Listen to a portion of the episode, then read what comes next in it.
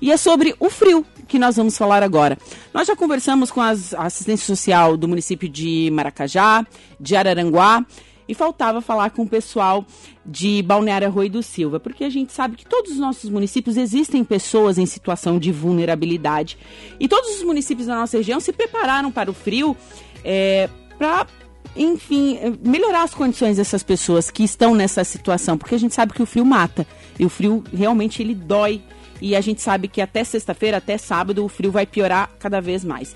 Está comigo aqui no estúdio a diretora de Desenvolvimento Social, Juscelia Costa. Boa tarde, Célia. Boa tarde, boa, ta boa tarde aos ouvintes da Rádio Araranguá. E é um prazer estar aqui, né?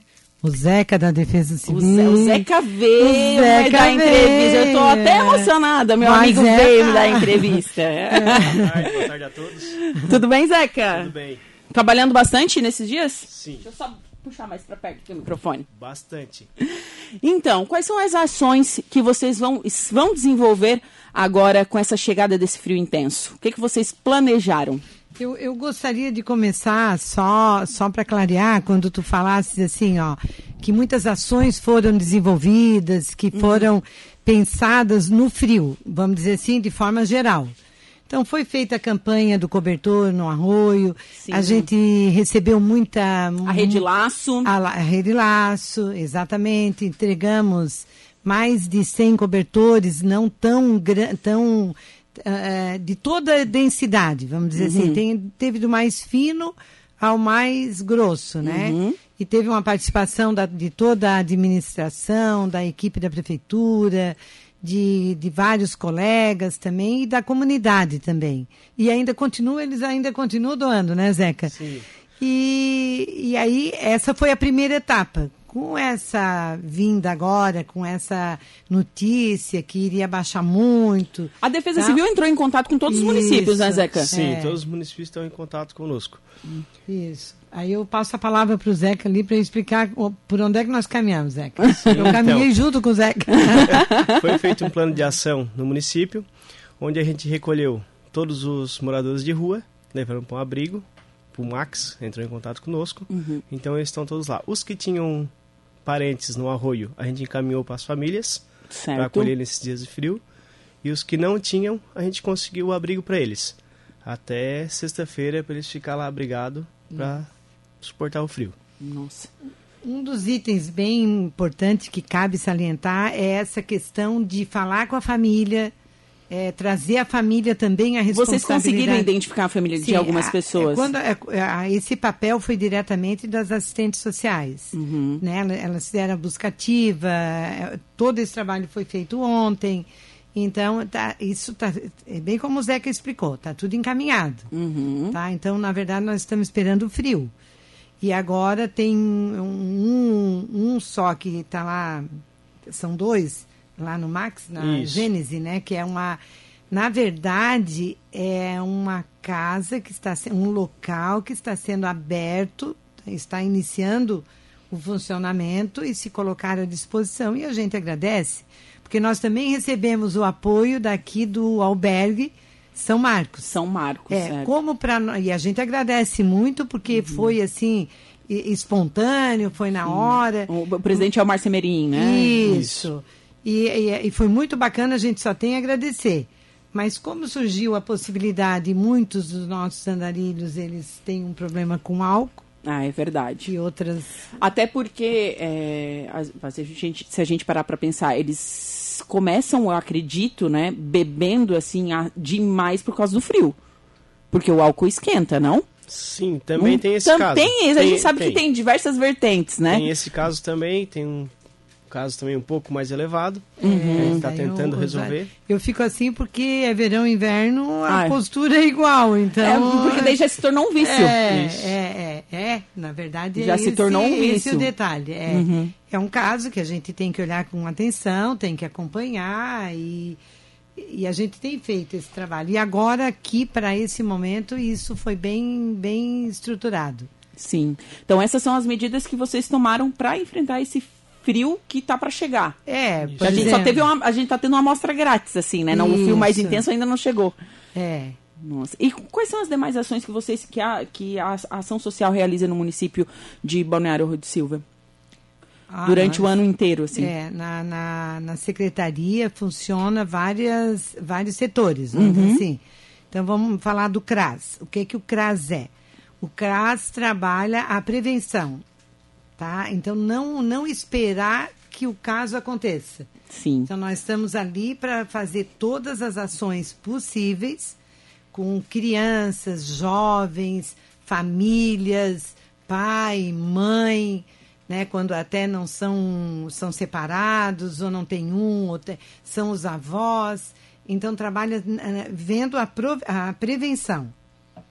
Para não chegar aí para o CREAS. Para não chegar aí para o CREAS. Como o Arroio, município, é grau 1 uhum. na escala social, nós não temos CREAS. Nós temos uma equipe, de um assistente social e um psicólogo, para trabalhar quando o caso acontece. Quando acontece, por exemplo, assim, ó, um abuso sexual, um abandono de uma criança, claro que aí também trabalha junto com o Conselho Tutelar. Né? Ele, na verdade, o CRAS, a Secretaria da Assistência Social, funciona em rede, tanto com o Conselho quanto dentro do próprio CRAS, junto com a administração, junto com saúde, educação. Então, são várias as ações e nós temos um outro setor que funciona dentro do CRAS, dentro da secretaria, que é o cadastro único. Sim. A gente diz dentro da secretaria, faz parte, né? É um processo individual. Eu costumo dizer que o cadastro único é o coração da assistência social, porque é ali que tu vai saber, na verdade, da onde vem, como é que estão, para ir fazer o trabalho. Sim tá? que seria o cadastro único, toda essa parte ali de, de auxílios também. Até para falar no, no, nesse auxílio, é, muitos munícipes se cadastraram para receber o SC Mais Renda? Sim. Ai, que Sim, bom. Sim, o nosso também se cadastrou. Nós ontem ainda ontem vocês foram os, buscar, né? Os cartões. Os cartões. Né, nós fomos beneficiados nesse primeiro momento, porque isso vai até setembro ainda, né? Uhum. Com mais com 21, 21 21 pessoas, né? 21 pessoas. Foi beneficiada. Aí eles fazem o cadastro é online, tem todo e eles fizeram. Sim. Então agora não, como é que eu vou dizer, eles podem é, fazer quem não foi beneficiado e que pode ser. Eles sabem os itens e os critérios. Sim, e essas pessoas que receberam esses 21, eles já sabem que já podem ir como já, nós lá já entregamos ah, para quase todos, ah, é. Pessoal. é. A nossa moça lá, dona Tati Vanzin, lá é muito bacana. É Vanzin, né? Eu, eu troco o nome dela.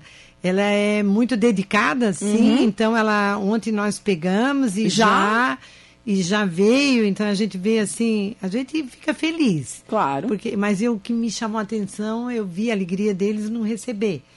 Mas um fato me chamou a atenção ontem. Qual? Quando uma recebeu e disse assim, hoje de manhã, não foi ontem, hoje de manhã. Diz que bom que veio, né, o auxílio e tal, isso ajuda, é, é legal. Ela disse, não, eu gostaria de ter um emprego.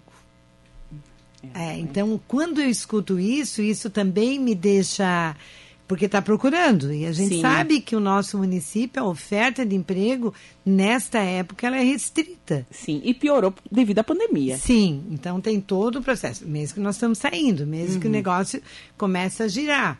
Mas eu achei, eu gostei da resposta dela. Mas é, mas é verdade. Se a gente parar para pensar, a gente, a gente gostaria que é, que esses tipos de programa não acontecessem. Sim. Que todo mundo Sim. tivesse um emprego, um salário justo. Aqui... Mas a gente sabe que o Brasil, por si só, é um país de terceiro mundo, um país, né? Que, que tem um potencial enorme, mas parece que nunca vai para frente. É impressionante o negócio. Ah, vai, é, mas o brasileiro ele vai à luta, vai, faz as o coisas e é. Agora, enfim, com a pandemia a situação piorou um pouco e foi necessário esses programas. Sim. Na, o que a gente gostaria é que não, não precisasse. O papel do CRAS, o papel do CRAS é exatamente aqui.